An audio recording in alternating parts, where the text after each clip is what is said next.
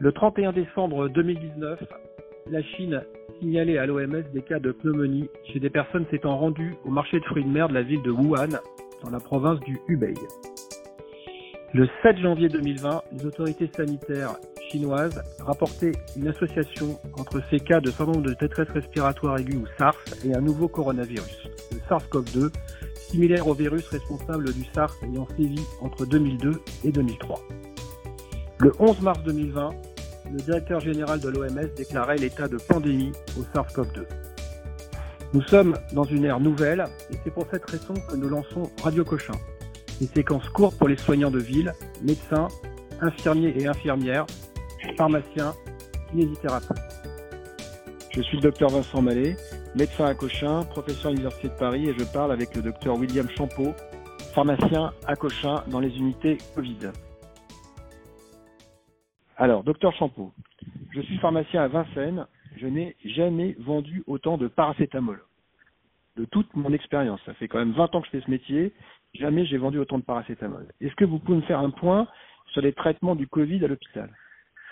Ouais, écoutez, si vous vendez pas mal de paracétamol, c'est plutôt bon signe, c'est que vous vendez probablement pas d'anti-inflammatoire. Euh, donc effectivement, le paracétamol, ça va rester le traitement euh, de base chez les patients Covid hein, pour euh, limiter donc à la fois les douleurs peuvent être euh, associés au virus et surtout la fièvre. Le premier message déjà, c'est qu'il faut avoir à l'esprit qu'une fièvre qui est bien tolérée et pas trop importante ne nécessitera pas forcément de paracétamol. Hein. je veux dire, un, petit pic fébrile là, 38, il est très bien toléré. D'accord, on rappelle aux patients que la fièvre, ça sert à se battre contre les virus. Hein. Exactement, la fièvre, c'est pas quelque pas chose systématique. voilà, si elle est bien tolérée, on prend pas de paracétamol. On oublie les petits remèdes de grand-mère, hein, les bains chauds, les bains froids, tout ça, ça sert à rien. Euh, mais vraiment, voilà, si besoin, paracétamol, sans dépasser les, les doses maxi, hein, qui sont de, de 3 grammes par jour à raison d'un gramme toutes les 8 heures, voire 4 grammes dans les situations les plus, euh, les plus problématiques. Euh, pas d'INS, hein, donc ça on l'a dit, euh, on n'arrête pas de le répéter partout, mais vraiment tout ce qui est anti-inflammatoire, ibuprofène, euh, Advil, enfin, tout ce qui contient anti-inflammatoire, vous oubliez. Euh, Je déconseille fortement tout ce qui est en OTC, euh, ces médicaments-là qui comportent des anti-inflammatoires, ou les vasoconstricteurs pour le nez, les gouttes, les, les marins, ces choses-là Alors, tout ce qui va passer par la voie nasale, de base, on essaie de déconseiller. Euh, s'il y a un débouché, s'il y a des écoulements, ben on se mouche. On dans un mouchoir usage unique qu'on jette, hein, on n'oublie pas de se laver les mains après. Euh, effectivement, euh, il y a une petite, euh, une petite tendance à dire que les, euh, les produits par voie nasale auraient tendance à potentiellement faire descendre le, le virus hein, dans, dans l'arbre respiratoire. Donc prudence, hein, euh, on peut pas, on n'a pas de recommandation claire actuellement, mais prudence.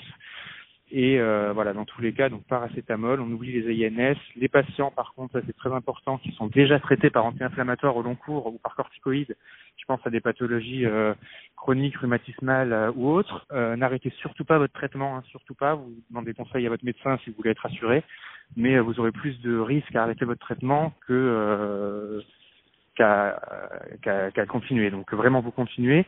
Et pareil, hein, la question qu'on a souvent, c'est les patients qui ont euh, les patients coronariens, donc qui ont des, euh, des, problèmes au niveau au niveau coronaire, qui sont traités par aspirine à très faible dose. Je pense au cardégique, à l'aspirine Protec, donc ces, ces aspirines là.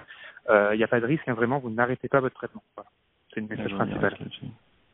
Et alors sur les traitements à Cochin, qu'est-ce que qu'est-ce que vous avez, qu'est-ce qu'on qu'est-ce qu'on fait? Parce que nous on nous demande en pharmacie hier on m'a demandé un traitement contre le VIH. Aujourd'hui euh, j'ai cinq patients qui sont venus qui m'ont demandé de l'oxychloroquine, du plaquenil. On entend tout à la radio, enfin on sait pas quoi penser quoi.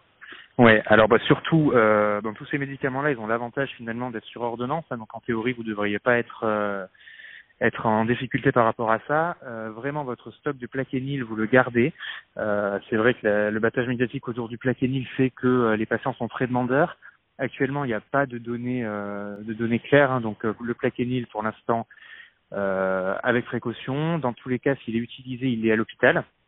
nous, c'est vrai qu'il y a quelques patients qui ont eu, qui ont eu du plaquenil. On n'a pas de retour. On ne sait pas si ça fonctionne bien. On ne sait pas si ça, si a un réel effet.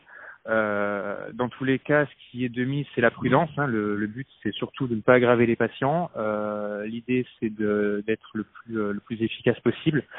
Donc, pour l'instant, il y a plusieurs euh, médicaments comme ça qu'on essaie d'utiliser pour le, traitement du Covid, mais l'essentiel du traitement actuellement à l'hôpital, c'est le traitement symptomatique, mais finalement à peu près le même que ce qu'on retrouvera euh, en ville, à quelques exceptions près, notamment avec quelques antithrombotiques, parce que nos patients sont alités, enfin voilà.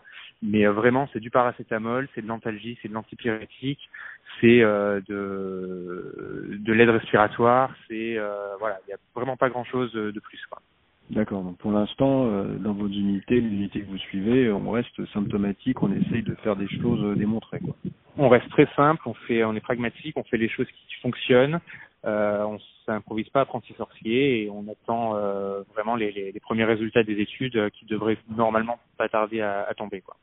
D'accord. Bah tout le monde les attend. Très bien. Ok. Bon, ben c'est très clair. Euh, vous voulez insister sur un dernier point? Non, vraiment, ne voilà, ne jouez vraiment pas à la, à l'apprenti sorcier là-dessus, même si les, les patients vous mettent un peu la pression pour avoir tel médicament, en vous disant que c'est pour leur mère qui est traitée par telle ou telle euh, pathologie. On le voit, hein, les patients qui arrivent à l'officine, qui, euh, qui vous réclament des traitements. Euh, vraiment, restez, restez ferme là-dessus. Vous leur ferez plus de bien que de mal en, en refusant ces dispensations-là. On reste, euh, voilà, on reste prudent. C'est, c'est une maladie qu'on connaît pas encore trop. Vraiment, restez prudent là-dessus. Parfait.